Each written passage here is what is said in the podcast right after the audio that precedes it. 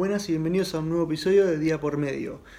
Hoy vamos a hablar de, un tema muy especial, la resiliencia, la importancia de la resiliencia. ¿Qué quiere decir esto de resiliencia? Es la capacidad de volver a tu centro, ¿sí? de poder adaptarte al cambio y mantenerte en tu centro. Ahora, ¿de dónde viene la palabra? La palabra en realidad viene de la ciencia, viene de, por ejemplo, los resortes cuando los estiramos y vuelven a su centro. De ahí viene el tema de otra vez, resiliencia, volver a su centro. Bueno, pero es una habilidad que para todo, para lo personal, para lo profesional, para lo laboral, para todo nos sirve un montón, la capacidad de poder adaptarnos, adoptar el cambio, hacer lo propio y volver a nuestro lugar. ¿sí? Estirar nuestra capacidad de adaptación y volver a nuestro centro.